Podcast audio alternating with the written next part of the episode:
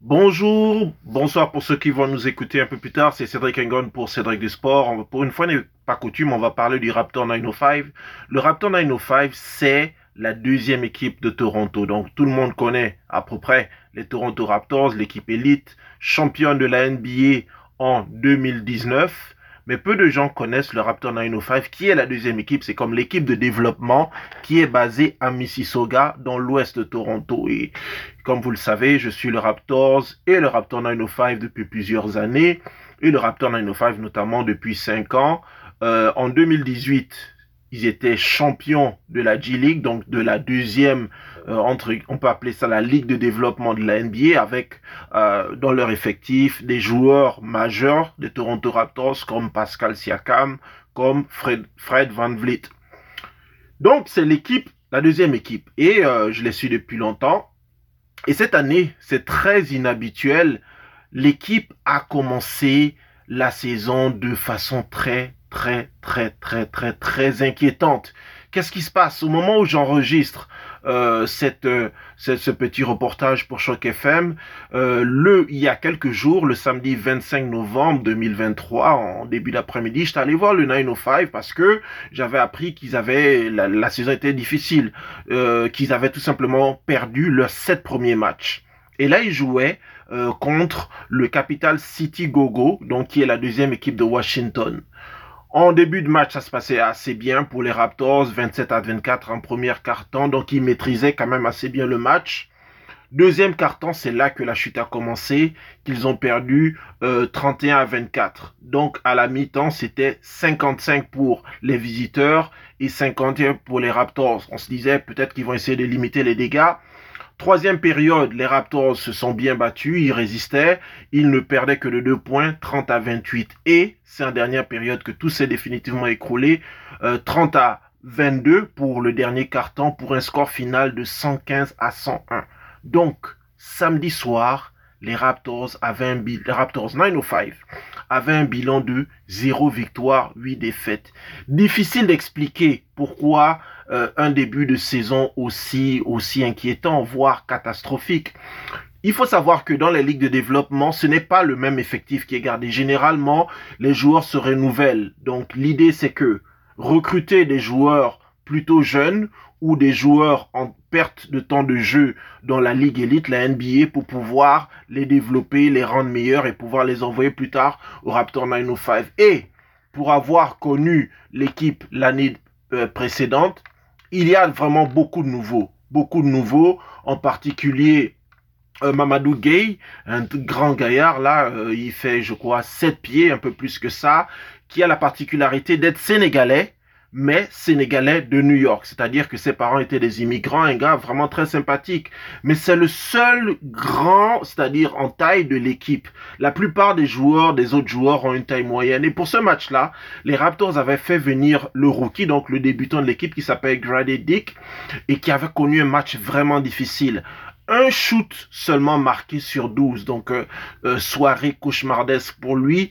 Les seuls autres joueurs qui se sont démarqués, ce sont l'ancien joueur NBA Javon Freeman Liberty ou alors euh, Ron Harper Jr. qui lui est un joueur qui a l'habitude de connaître la NBA. Donc ça a été dans l'ensemble une soirée vraiment difficile pour les Raptors. J'ai fait une interview en anglais avec euh, le coach des Raptors, Eric, des Raptors Eric Coury, qui a confirmé que il reste motivé malgré l'épreuve, que c'est difficile évidemment pour le reste de l'équipe, mais qui reste quand même focus sur le fait de atteindre des meilleurs résultats. C'était ça pour euh, du côté des Raptors. Après ce match-là, j'ai eu le plaisir de rencontrer euh, un joueur, un ancien joueur des Raptors que peut-être ceux qui connaissent bien le basket français connaissent. C'est un joueur, mais c'est sans doute l'une des personnes les plus grandes que j'ai vues dans ma vie. Il fait près de 2 mètres 20. Il s'appelle euh, Alexis Aginsa. Alexis Aginsa qui a joué pour les Raptors au début des années 2010, qui est maintenant retraité depuis l'année dernière et qui est devenu depuis quelques mois euh, entraîneur adjoint de l'équipe adverse, donc il visitait, qui s'appelle le Capital City Gogo, qui je rappelle est l'équipe, la deuxième équipe de Washington. Donc il nous a parlé pendant euh, une interview d'un peu moins de cinq minutes sur son parcours un petit peu, euh, sa transition entre joueur pour devenir entraîneur, les, comment les conditions sont passées. Il nous a donné un avis sur la nouvelle sensation du basket français, européen, voire mondial, qui s'appelle Victor Wembanyama. Et enfin, il a répondu gracieusement à mes questions sur les chances de l'équipe de France pour euh, l'équipe de France de basket, bien sûr, pour euh, les échéances, pour le grand tournoi de Paris 2024. Donc ce sont cette entrevue-là que vous allez entendre au cours des prochaines minutes. Je vous avais promis une entrevue exclusive avec un autre entraîneur, ben, vous allez l'entendre probablement au début de la semaine prochaine. Et je vous donne un indice, cet entraîneur-là va parler même dans une langue que vous ne connaissez pas. Mais il sera en français, c'est promis. Mais vous sera une belle surprise, notamment pour ceux qui aiment, euh, pour ceux qui aiment, euh, ceux qui aiment. Voilà, je vais garder la surprise pour ça. Allez, c'était Cédric Engon pour euh, Cédric du Sport avec cette chronique sur le Raptor 905. Je vous laisse écouter l'entrevue avec le coach Alexis Agensa et on se retrouve en fin de semaine pour Cédric du Sport comme d'habitude tous les samedis de 11h à midi c'est Cédric de Choc FM avec euh, le coach, euh, on peut dire coach maintenant, Alexis Agensa, qui est avec euh, le Capital City Gogo. Déjà, merci de nous donner quelques minutes. Quelles sont les impressions sur le match? Difficile de rentrer dans le match et puis après, bah, on, a, on s'est retrouvés nous-mêmes et puis, voilà, on a montré ce, ce dont on était capable. Et quelles sont les ambitions pour la team et puis pour vous-même puisque c'est la première année en tant que coach?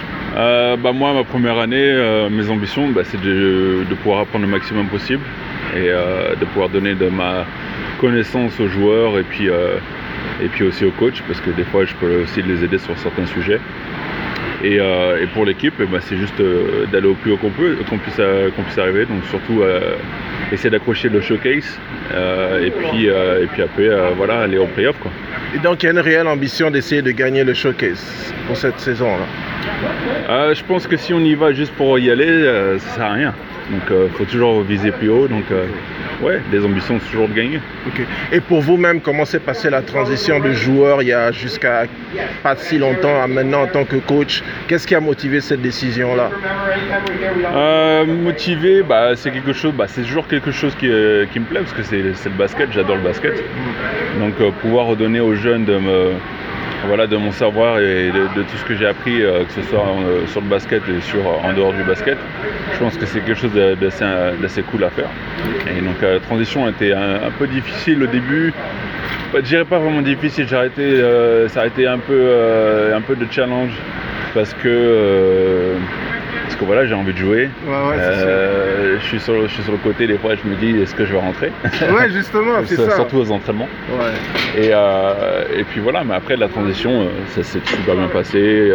L'équipe m'a très très bien accueilli, les autres coachs m'ont très très bien accueilli. Donc voilà, je suis, je suis, dans une très bonne position. Très bien. Deux dernières questions, je ne sais pas si je peux me permettre de le faire. Est-ce que je peux vous demander votre avis sur la nouvelle sensation française en NBA Oui. Ok, Victor, qu'est-ce que vous pensez depuis le début de la saison? Euh, Je pense que c'est un très très fort joueur. Euh, il apprend, il apprend euh, sur le terrain et sur le dehors du terrain. donc on voit qu'il a des hauts, des bas. C'est normal, ça fait partie de l'apprentissage. Donc, donc voilà, c'est un joueur qui est très impressionnant, que ce soit en attaque ou en défense. et en tout cas, ça fait très plaisir de le voir jouer à ce niveau. Et je pense que voilà, c'est que le début, parce que je pense qu'il va, vous montrer encore plus, de plus en plus de, ce nom il est capable. Un dernier mot peut-être sur l'équipe de France, je sais que vous en avez fait partie, et puis il y a certaines personnes aussi ici à Toronto qui se rappellent de vous. Mhm. Qu'est-ce que vous pensez des chances pour la France pour Paris 2024 Alors, euh, passer un euro euh, assez difficile, parce qu'on n'a pas réussi à passer le, premier tour. Je pense que c'est quelque chose d'assez historique. Euh, je pense que les chances pour gagner, euh, tout dépend dans quel état d'esprit l'équipe va arriver. Si les joueurs vraiment mettent l'équipe en premier et, euh, et, puis voilà, vraiment envie de tout donner, bah, je pense qu'on a bien vu, hein, ça s'est passé une année, enfin les derniers JO ils ont fini deuxième, donc c'est très très possible de faire la même chose, même plus. Donc voilà, c'est vraiment à eux de, montrer de ce dont ils sont capables, de, d'adhérer au niveau des, euh, de le, du euh, comment du projet, du projet qui est, qui est, qui est instauré. Euh, et puis justement, bah, continuer à donner tout ce qu'ils peuvent. je sais que c'est pas possible pour certains joueurs, des fois, dans en saison, on leur demande certaines choses, et puis en équipe de France, on leur demande quelque chose de complètement différent. Et ben, euh, ce qui fait, la, ce qui fait la, différence entre les grands joueurs et les, moins bons joueurs, ce sont qui, qui arrivent à, passer un cap au-dessus. Par exemple, euh, qui arrivent justement à euh, ok, je vais accepter ce rôle qu'on me donne et je vais tout donner pour l'équipe parce que je comprends euh, quelle est la, la big picture. Ouais, exactement. En tout cas, bon séjour à Toronto. Je sais que je vous avais vu quelques fois ici il y a, il y a assez longtemps. Ouais. J'espère qu'il y a toujours du plaisir à venir ici, quoi. Ouais, j'adore Toronto. Ah. Même s'il fait froid, mais j'adore. ouais, il fait pas chaud à Paris. Il fait pas chaud, oui, mais moi je suis pas parisien. Oh, ni, moi. ni- ni à- Moi, je suis de Saint-Etienne. ni à Donc, euh, Washington. C'est vrai. donc euh, Saint-Etienne il fait un peu moins froid que Paris.